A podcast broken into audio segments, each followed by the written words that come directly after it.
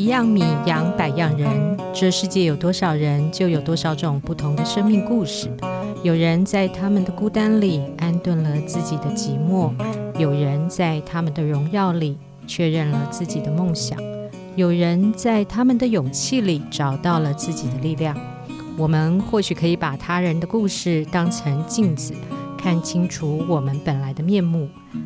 各位听众，大家好，我是《镜周刊》人物组的副总编辑，也是《镜像人间》节目主持人王景华。在这个节目里，每一集我会邀请一位人物记者，为我们分享他们采访各种大小人物的经验，让大家理解他们究竟是如何挖掘题材、如何采访、如何观察、如何说个好故事。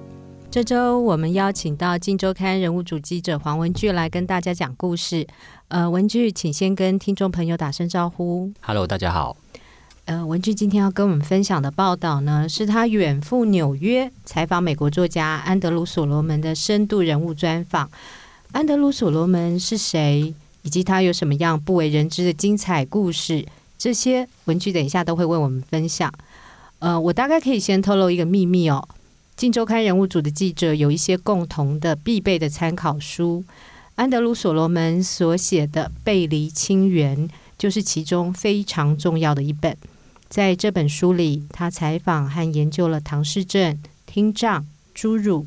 思觉失调、杀人魔以及因强暴而诞生的小孩。他除了详细整理各种病症的发生原因，也整理了数百个家庭的访谈记录。这本书我自己反复看了好几遍，遇到一些特殊的采访对象，或是需要了解父母子女之间拉扯的关系时，我还是经常回去翻阅参考他的观点。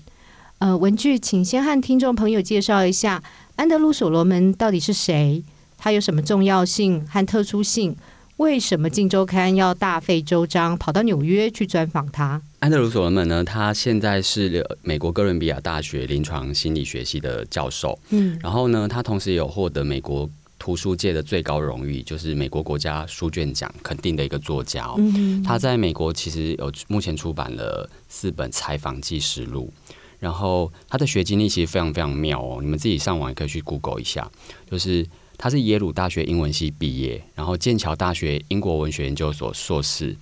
然后他其实就是一个文青。你看他念英国文学嘛，然后年轻的时候他也有出过一本诗集跟一本小说集，然后后来跨领域跑去读剑桥大学心理学的博士，然后隔年就进入了各大教书。嗯然后他曾经三度受邀到 TED Talks 去演讲，然后上去演讲这三次的主题分别是忧郁症、身份认同跟多元成家。然后每一集都非常非常精彩，我强烈大推荐大家去看，真的真的非常精彩，对对对，非常好看。对，我我当时其实就是先看了这个演讲，我记得那时候是景华先先丢这个链接给人物组的群每一个群组，就叫我们大家去看。我看完之后，我就非常非常感动，我就觉得这个人，而且你去看他的肢体语言，像一般人演讲的时候，好像是会背稿就死板板，嗯，可是我那时候。我花比较多力气在观察他在演讲时候的神情，我非常非常觉得这个人的神情，就是他在讲他呃忧郁症或讲他的身份认同以及讲多元成家这件事的时候，他的眼睛里其实有一种，其实其实他过程里不是悲情的，他其实还蛮幽默的，有没有印象？他是蛮幽默在讲他的故事，可是他在讲的时候，其实那个眼睛是有泛着泪光，非常非常非常有感情，所以那时候我就觉得这个人一定有非常他的生命一定有非常非常多的故事可以可以去跟他聊，然后相信那个可能也是书里没有写的，然后后来。就是读了那个台，后来台湾就出版那个《贝利情缘》这本书嘛，是是。然后景花那时候也建议所有的人物组记者一定要去读这一套书，它上下两册加起来。一千两百多页，非常非常的厚。嗯，可是我我我也是强力推荐大家去看，就是你看了绝对不会后悔。我觉得这本书呢，它很适合推荐给目前为人父母，对，或者是为人师长的人去阅读。嗯，那我觉得作为前线的记者，其实更适合阅读。嗯，因为其实像我们我们有一个专栏叫《镜像人间》嘛，采访的就是。呃，台湾社会的各个阶层，比较比较偏中底中底阶层的小人物的故事。嗯、那其实《背离亲缘》里面他讲的，这等一下我们背后会再介绍这本书。他讲的很多内容，其实就跟我们镜像人间的记者在在在关注的视野，在采访的议题，其实都非常非常的相近。这样。然后至于为什么我们要大费周章跑到美国纽约去特地去专访他，其实这有一点点就是阴错阳差吧。因为呃，进传媒是二零一六年九月的时候成立，是。然后我去采访的时候是二零一七年的四月，嗯，其实相隔没有很久。然后那时候我们刚创业的时候，资源还算蛮丰沛的。二零一七年的五月，我不知道大家记不记得，那时候要要做大法官实现，就同婚释宪。对，所以那时候我们就一直很希望说，哎、嗯欸，我们二零一七年，我们我加上我们也刚创刊，我们我们作为一个记者，我们能不能在这个台湾这么重要的时时刻，我们可以做一些比较有价值的报道？那刚好就因为我刚刚讲，我看了他的演讲，跟看了这个背离亲缘之后，我就一直对这个作者本来就很感兴趣了。是可是他在台湾其实只出了两本书，有一本是已经绝版的谈论忧郁症的书，叫做《正午恶魔》。嗯、对，那我听出版社说今年。会重新再再版，然后另外一本就是我们刚刚讲这个背离亲缘，是。然后那个时候我们刚创立不久，然后呃社长其实也很支持人物组的记者，然后让我们有很大的空间，就说哎你你们只要有本事可以去约到，到对我们有我们有所谓的梦幻名单，就我然后我还记得我那时候很不要脸的列了什么 J.K. 罗琳啊，什么伍迪艾伦啊，村上春树，但是你知道就是每一封信写去基本上就是都都对都都没有人回，然后安德鲁所罗门他是唯一一个。有回音的，对然后而且还答应，他在那个戏里非常的非常热情，他就是说他对台湾印象很好，因为他，他非常喜欢台湾，对，因为他二十几岁的时候其实就有当过那种类似，因为他本身就是一个文青嘛，他很爱好艺术，然后早期台湾八零年代好像有什么艺术节吧，他就来台湾采访过，对他曾经做过很多艺术相关的报道文章，对，所以他很喜欢台湾。嗯、然后当他知道说，哎，台湾有记者想要来采访他的时候，他其实非常非常的开心。那但他有一个前提，就是说你们必须要来来纽约来采访。是那我们听了当然想求之不得啊，因为他有。很大的故事就是在同婚这件事情，我们能够亲自深入到他的生命，那当然是是最好的。所以就这个采访就这样阴错阳差就敲下来了，这样。然后我印象很深刻的是，呃，因为在台湾他的资料跟书籍其实都非常非常有限，对。然后我是在农历年前敲到这个采访，然后我我为了要把他。的生命摸得更透一点，因为我不能只从台湾出的这一这一本《背离心愿》去理解他嘛，包括他妈妈安乐死的这些故事，其实在这个《背离心愿》里完全都没有提到，所以我特地就是上网去查他在《纽约客》发表的散文，还有其他的小说作品，嗯、还有一些采访报道，有些是还没有收录的。对，我就整个过年哦，我就从农历农历呃除夕前一天，我回回到我的老家去的时候，我就都关在书房里，连我妈都觉得莫名其妙，就到底在干嘛？嗯、然后而且。因为都是原文嘛，我其实英文就是很跟大家一样，就是一般程度而已。我等于在重新准备英文考试一样。对，你知道也也也对，就是一边查单子，然后我还记得那时候我还打电话给景华说，我以为压力有一点大，我可不可以换人做？我想说我们有同事是英文系毕业的，会不会比较胜任？因为那时候他的他的相关资料真的非常非常多，那你不读又不行嘛。就是文具真的采访工作做的非常认真，这点真的是大家也可以学的。嗯，不是是因为。他他本身是记者，对，然后又是这个这么知名的记者，就是记者去采访记者，你其实功课有没有做足，其实他他其实都很清楚，所以所以我觉得超恐怖的，对，所以那时候就觉得还还硬着头皮，最后还是把所有的资料就先读完，然后也拟了访纲，总之后来就四月就成型了之后，然后顺利去采访回来了，然后果然后来就到了五月，就大法官事件，二零一七年的五月二十四号，这就是释字第七四八号同性两人婚姻自由案，确实也通过。然后其实人物组在那一年，我们陆陆续续也做了非常非常多这方面的议题。对，我们不只做这个题目，我们人物组本来就是关注非常多比较比较社会议题啊，或者比较左派的议题。那我觉得台湾刚好面临的就是一个很重要的转变，尤其很多人是因为未知或者是不理解而产生恐惧，然后甚至因为恐惧而产生排拒。或者是抗拒的心理。那其实你只要真正深入去了解安德鲁·所罗门的故事，我觉得他的故事就像是一个视线，就是我们从这个人身上，其实你可以去了解到忧郁症是怎么一回事。因为其实忧郁症某种程度也被也被污名化嘛，嗯、很多人也觉得哎，忧郁症是不是就是神经病啊、疯子啊、很可怕之类的。可是你透过安德鲁·所罗门的故事，其实你会发现到，包括忧郁症或者是同婚、同性恋这件事情，其实并没有大家想的那么恐怖。嗯、那你看，从同婚通过到现在，世界也没有没有因此而灭亡嘛，对不对？嗯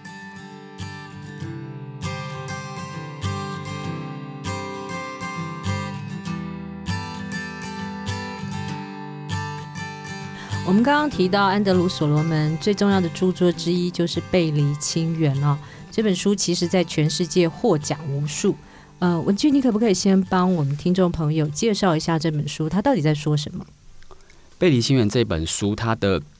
副标题哦，大家可以就是如果你有买书的话，你可以稍微注意一下，它的副标题叫做《那些与众不同的孩子、他们的父母以及他们寻找身份认同的故事》。它原文书名叫做《Far from the Tree》，然后外国有一句俗谚叫做“落地的果实离树不远”。那用我们台湾话来讲，其实就是“有其父必有其子”啊，“龙生龙，凤生凤，老鼠生的儿子会打洞”。也就是说，其实通常什么样的爸妈，大概就会有什么样的小孩，不会相差太远。可是你有没有想过，万一哦，这个落地的果实，万一离树太远的话，或者是说一条龙它生的儿子变成老鼠，嗯，或者是凤凰生的儿子变成兔子，嗯，当这样的情况发生的时候，这些家长还会愿意去爱这些与众不同的小孩吗？这些家长会说这叫不孝子，所以我们说不孝子就是骂人的话。没错，没错，没错。所以其实他安安德鲁这一本书，他花了十年去写，他最大的核心，这整本书他要问的就是我刚刚讲的这个东西，就是当你生下了跟你不一样的小孩的时候，你你会歧视他，把他丢掉，还是你还是会用尽一切力量去化解这些？然后去爱他，嗯，然后他这本书采访了三百个家庭，就是它里面个案有三百个，里面涵盖了各种异于父母的孩童，嗯，包括比方说，呃，听力正常的父母生出了聋人的后代，芭蕾的舞者生出侏儒的女儿，华尔街的精英生出唐氏症的宝宝，嗯，然后异性恋的爸妈生出同性恋，平庸的父母生出神童，嗯，然后慈爱的父母生出杀人犯，然后乃至于自闭症、残障。跨性别、思觉失调，甚至是遭奸承孕生下来的小孩。对，那我觉得这本书呃有一个很很有巧思的安排是，安德鲁他把这个篇章啊，他的第一个 chapter 第一个章节，他命名叫做儿子。然后它的最后一个章节的命名叫做父亲，那中间的篇章就是我我刚刚念的那一些，就是视觉失调症、跨性别这些，就是都是与众不同的孩子。那第一章跟最后一章写的都是他自己的生命的故事，嗯、中间就是别人的故事。所以我觉得他的安排很有趣。你看他写这本书的时候，其实他心里面，一等一下后面我们会进一步再谈到他的故事，就是他在写这本书的时候，他心里其实。对他父母有非常多的不解跟埋怨，包括他他身为一个同性恋被歧视、被霸凌，然后他妈妈不理解他，他成长过程当中有非常非常多的痛苦，然后他也觉得自己不被接接纳、不被认同。可是当他花了很多力气去采访这三百个家庭的这个过程当中，他慢慢理解到，就是等他写完这本书之后，他学会了宽容，就是他本来想要了解的是他自己，可是最后他了解的是他的爸妈。在安德鲁·所罗门的身上，我们可以看到许多议题哦，包括忧郁症、安乐死、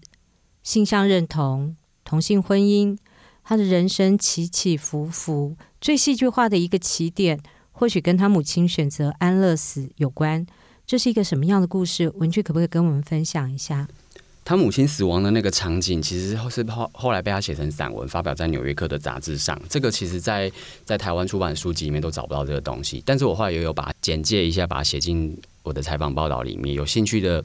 听众可以去再把它找来看。就是他那个死亡场景，其实相当的惊心动魄。就是在安德鲁他二十七岁的那一年。等于是他们一整家人都被迫成为母亲安乐死的见证者。他他他他的妈妈大概那个时候是罹患呃卵巢癌，然后住院第一个礼拜的时候就就受不了，就一直说想要自杀。然后化疗的过程当中掉头发、呕吐啦、拿不动刀叉、全身无力这种这种副作用其实都不断的浮现。她后来直接就跟她的老公，还有跟安德鲁，还有她弟弟讲说：“你们如果爱我的话，就直接帮我结束这场悲剧。”你看，就是直接。跟自己最亲爱的人就就提出这么残酷的要求，你可以想象那个时候安德鲁也才二十几岁而已，然后那个时候。他自己身上也还背负着就是性向的问题，然后忧郁症，忧郁症那时候自己的困扰跟痛苦藏在身里。对，可是可是你看那么爱他的妈妈，突然就发生了这么大的事，甚至妈妈就是提出这么激烈的要求，就是我要去死这样。嗯、然后总之妈妈后来当然也在，也就是他一开始提出要求，当然他们也不会答应嘛，所以前前后后妈妈还是做了化疗，拖了大概两年多，嗯、然后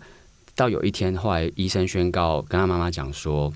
你的肿瘤变大了，就是已经胀破肠子了，嗯，就是接下来可能也没办法做什么积极治疗。对，那一刻，他的妈妈下定了决心要执行安乐死的计划。是，然后等于是他就是直接跟跟他的家庭成员，就是安德鲁、他的爸爸还有弟弟，全部都讲说，我我们就约定某一天，你们下了班之后就就到这里来，嗯，然后医生医生也会来，然后总之他就是用呃喝了一杯伏特加，然后分批吃下四十颗的镇定剂。然后再再当然吞下去不会马上就走嘛，然后他就是一边吃的过程当中就一边流着泪，一一的跟他们交代遗言。那个场景的 detail 安特安德鲁写的非常非常的细，就像是电影的场景一样。听歌哦，就是他把那个对话，我当然没有办法在这边全部讲出来。有兴趣，其实你们自己可以去找《纽约客》来来看。可是就是他写那个过程当中，你可以发现到为什么他写那么仔细，每一幕每一句话。然后那个场景，时间的流逝，我觉得就有点像是那种死亡版的《追忆似水年华》哦。嗯。你可以发现到安德鲁他用这样的方式在悼念或者是在追忆这个死亡场景的过程当中，你可以很明确发现到这件事就是他生命中不能承受的梦魇。是。然后，然后这件事对他影响到影响到什么程度，甚至到他妈妈死之后，他的忧郁症整个就爆发开来，一发不可收拾。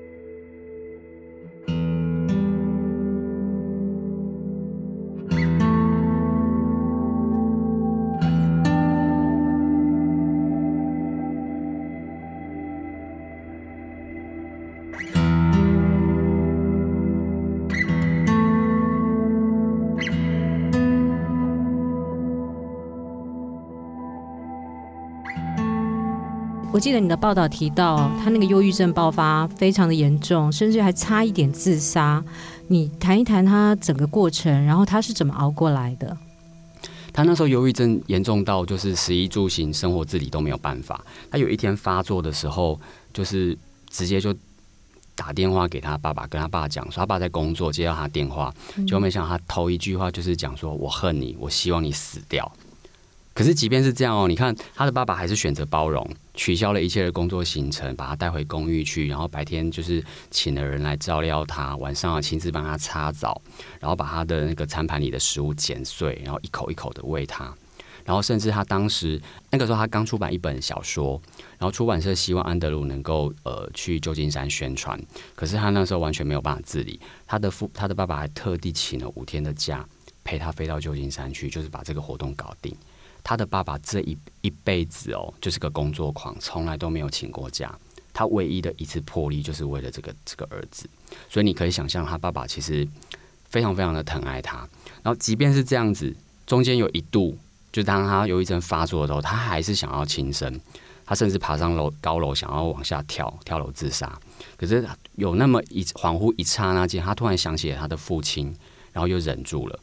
然后他想说：“好吧，那我没办法积极的去自杀，那我变成消极的自杀好了。”所以他就连续四个月跑去公园，跟十五个陌生人发生危险的性行为，就不带保险套。他就想说：“我只要感染 HIV 的话，我就有理由不活下来嘛，就是就是慢慢等死这样就好了。”可是后来还是他的爸爸展现了强大的父爱，把他一步一步的救回来。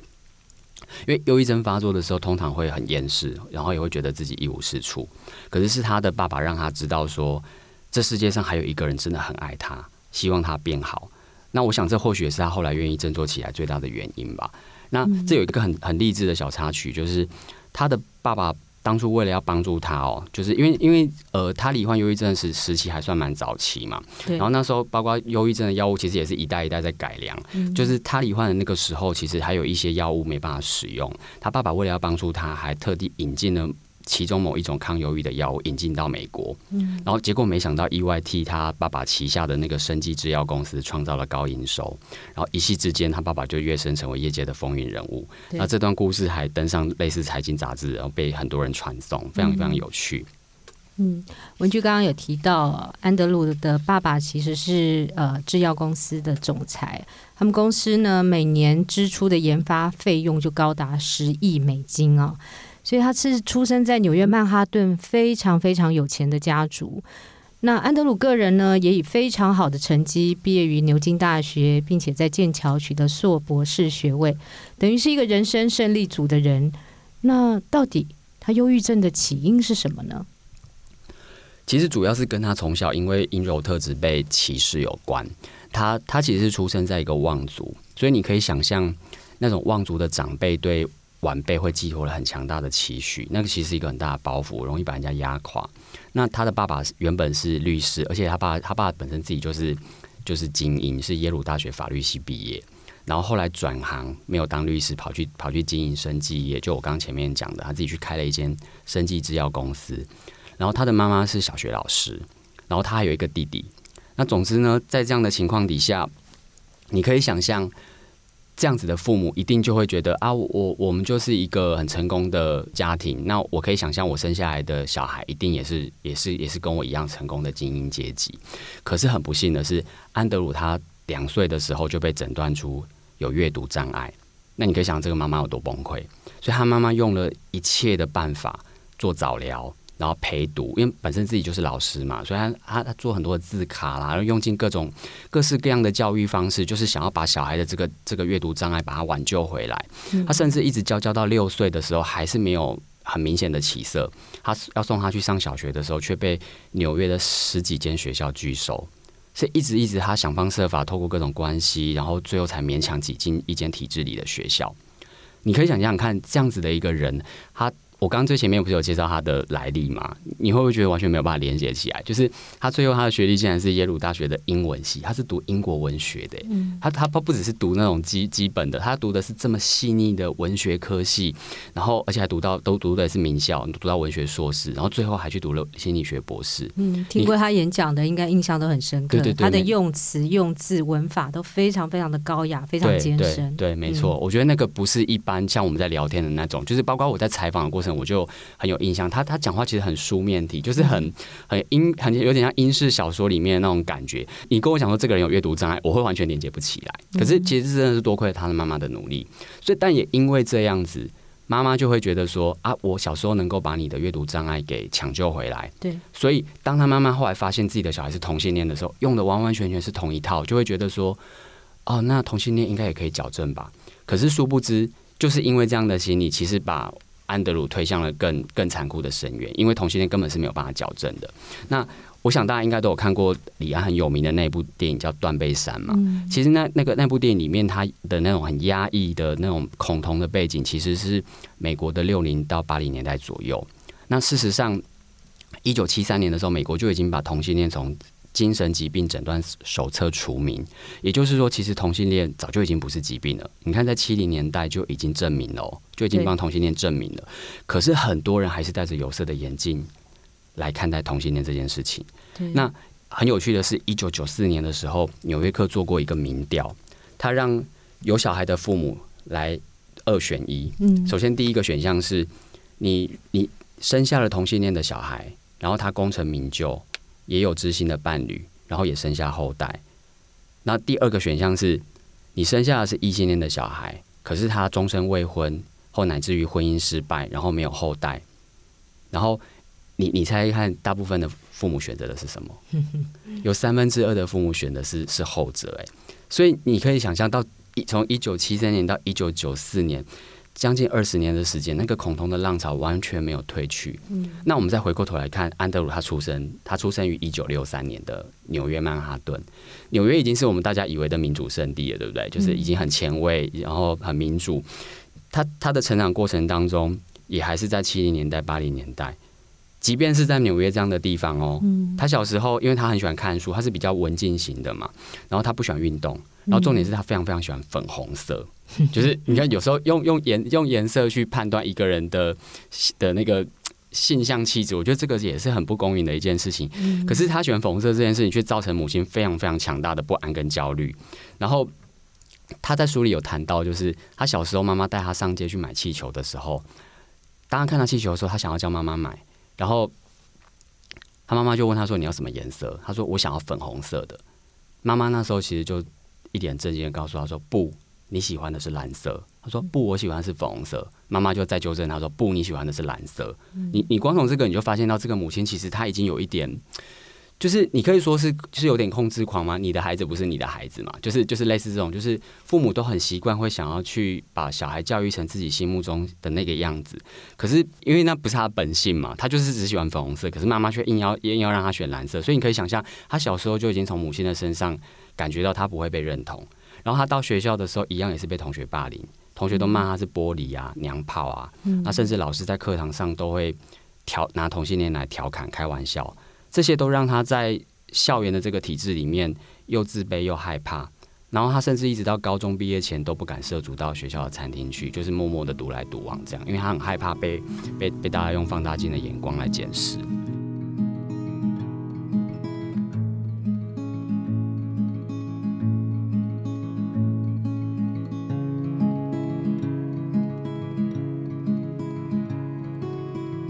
到了十三岁的时候，他试图想要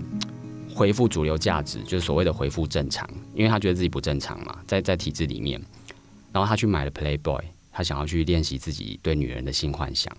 然后可是呢，练了很久还是没有办法嘛。你知道欲望这种东西，它是骗不了、骗不了、骗骗不了人的。所以到十七岁的时候，他终于和陌生的男子上床。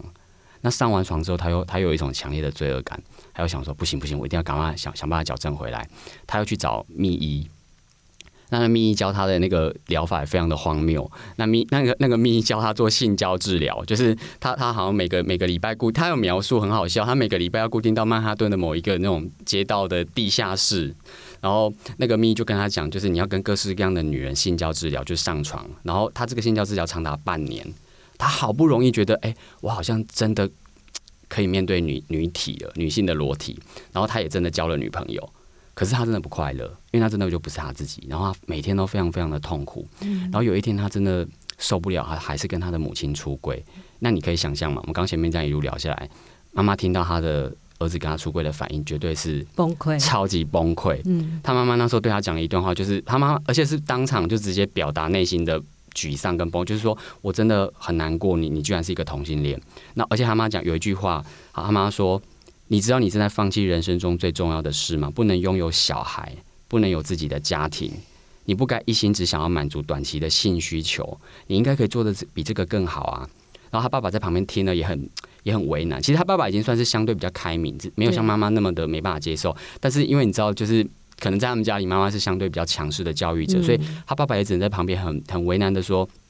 不要刺激你妈妈，这对他来说不容易。”嗯，所以等于是你可以想象他的出柜经历其实就是很很挫折的一次经验。他在他我前面有讲到，他在体学校的体制已经得不到认同了，就已经很孤单了。嗯、没想到他最亲爱的爸爸妈妈也没有办法接受自己是同性恋这个事实，所以其实然后隔没几年，他妈妈就就就发生了卵巢癌，后来就过世的事情。嗯，很快，其实隔没几年而已。所以你可以想象，就是这对母子其实一直没有坐下来和谈过。嗯，然后你记不记得，就是那个《写观音》里面那个那个唐夫人，不是也是有一点类似控制狂的母亲嘛？它里面有一句经典台词，不是说“我是为你好”。嗯，其实就有也有很有有点像是我们前阵子流行的那个台剧《你的孩子不是你的孩子》，就是。其实说穿了，父母其实都没有恶意，他们他们都是希望小孩子是幸福的。可是为什么他们表达出来的时候，却他他不会直接告诉你说，其实我只是担心你身为一个同性恋，你将来没有小孩，然后你不能有自己的家庭，我怕你会不幸福。嗯。这这其这里面背后有两个逻辑嘛。首先，第一个是身为一个同性，并不会不幸福啊，因为因为母亲其实不理解，所以他会用自己的价值观觉得你当一个同性恋，就当一个非主流价值的，你选择了一个非主流价值的感情观，你可能会过得很辛苦。但是其实他妈妈并没有想到，就是让小孩做自己，其实可以过得过得更好，你知道吗？就是所以其实呃，我在采访安德鲁的时候，他讲到他妈妈的这一段的时候，他其实眼泪就是就是有留下来。因为他觉得他等于是他他他在妈妈生前其实没有好好的机会可以可以跟妈妈讲他自己心里的话，甚至可以和谈，讲他作为一个同性恋者曾经度过这么多痛苦的经历。嗯然后我那时候我问他一个问题，说：“你如果有时光机可以回到过去的话，你想要跟你妈妈说什么话？”他那时候就想了几秒，他就说。他很希望可以从他妈妈的身上拿走那种时时刻刻要替小孩子担忧的那种重担。嗯，他他会告诉他妈妈说：“其实你看，我现在我遇到了这么多，我身为一个同性恋，确实我也经历了一些挫折，可是我到现在还是活得好好的。我甚至也组了同婚家庭，有了自己的小孩，一切都解决了。可是这些话，其实他永远永远都没有办法再跟他的妈妈说，因为我我其实说穿了，外面的人怎么想。”可能可能我们自己也都不会很在意，我们最在意的还是自己的家人嘛。你能够被你最心爱的人认同，那个才是最珍贵的一件事情吧。原来安德鲁一直没有办法和妈妈那边取得足够的认同哦，难怪忧郁症的阴影这么这么深。可是呃，所幸后来他挥别了阴影，也谈了恋爱。二零零七年呢，他在英国登记同婚伴侣仪式。后来还组成了货真价实的多元成家，他的多元家庭非常非常特别。文俊帮大家详细介绍一下吧，他这个家庭的组成是什么样的成分？OK，安德鲁他是在三十八岁的时候，呃，认识了大他十一岁的现任老公，然后他们交往了六年，然后现在英国注记同婚伴侣仪式，然后又再隔了两年，他们又到美国的康乃迪克州公证，因为因为那个时候是少数美国少数承认同志婚姻的州，美国美国正式全面通过同婚合法是到了二零一五年的时候，它是继加拿大之后第二个同婚合法化的北美国家，然后他们结婚之后过了几年，到到安德鲁四十六岁的时候，他他自己提供精子，然后他请她老公的一位女同志好友。提供卵子，然后同时又当代理孕母，然后生下了一个儿子。在这之前呢，她的老公也曾经捐精给这位女同志跟她的女伴，生下了一对儿女。那最大的小孩都已经成年了。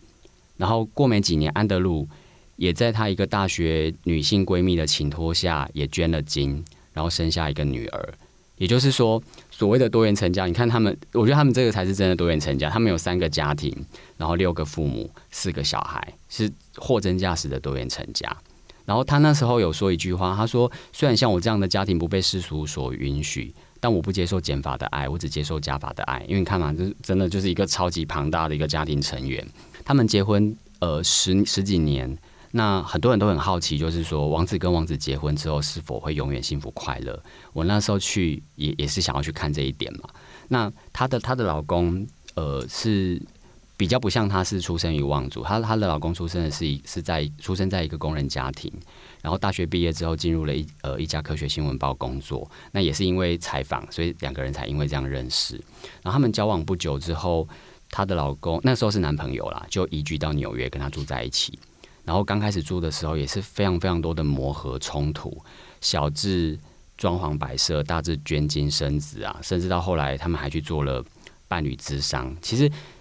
就跟一般的异性恋一样，就是所有会遇到的生活琐事、柴米油盐，乃至于重大的决策，小孩要怎么教育，要不要生，对不对？要在哪里生，都都一样。其实都没有什么太大的差别，都是需要经过磨合的，也并没有并没有比异性恋神圣，也并没有比异性恋还要还要。还要怎么样？所以我觉得他那时候告诉我一句话，就是说我有，因为我很好奇，就是说，呃，你们今天有这么多纷争，你们到最后是怎么样化解的？维系婚姻之道是有什么诀窍吗？他那时候说，他觉得维系婚姻的秘方就是原谅，不要永远坚持自己是对的，对方是错的。然后我那时候去的时候，他的小孩，他我去的时候，他小孩七岁，现在今年应该已经九岁了。然后那时候我还问他说：“那他都怎么叫叫？因为因为他小孩，因为这不是也是现在很多很多什么护家盟在担心，就是说同性恋要怎么叫称谓这件事情嘛。我那时候问也有问他这个问题，他说安德鲁是被叫 Daddy，然后他的老公是被叫 Papa，然后然后我甚至还有跟着他的小孩还有他一起到他们的学校去，他们那间学校也蛮开明的。我还记得那天早上。”那天一大早，就是我们到他家楼下等他们，然后我们开开着车，跟着他们的车一起到他小孩的学校，他们就一路送送小孩去上学。他们把小孩送进去之后，两夫妇还在街口拥吻，然后其他人我我觉得其他人也没有有什么异样的眼光，就是就是那个同婚家庭好像就跟一般其他的异性恋家庭没有什么没有什么两样，所以我想他想要去宣传的也是这件事情吧，就是说从小到大就是要让小孩在很小的时候。就要让他相信说，诶，我即便是在生活在一个同婚的家庭里面，但是我跟其他人并没有什么不一样，只是我我是两个爸爸，但这两个爸爸也是很爱我的，也是我不管我做什么决定，他们都会支持我，我们一起共处这样一个家庭，跟其他异性家庭并没有什么两样。谢谢文具为我们带来这么细腻而且动人的故事哦。呃，我个人很喜欢安德鲁所罗门在《贝利清源》这本书里面，他援引了托尔斯泰的名言，改写成。排斥特异子女的不幸家庭，家家相似；努力接纳孩子的幸福家庭，则各有各的幸福。我们多数人的人生很少是温馨的童话，反而经常会遇到硬碰硬的现实。尤其父母子女之间呢，往往各有各的难处。希望安德鲁所罗门的故事可以对大家有一些启发，一些帮助。今天再次谢谢文具的分享。谢谢，我们也谢谢各位收听。下一次我们继续来听人物记者为我们说故事。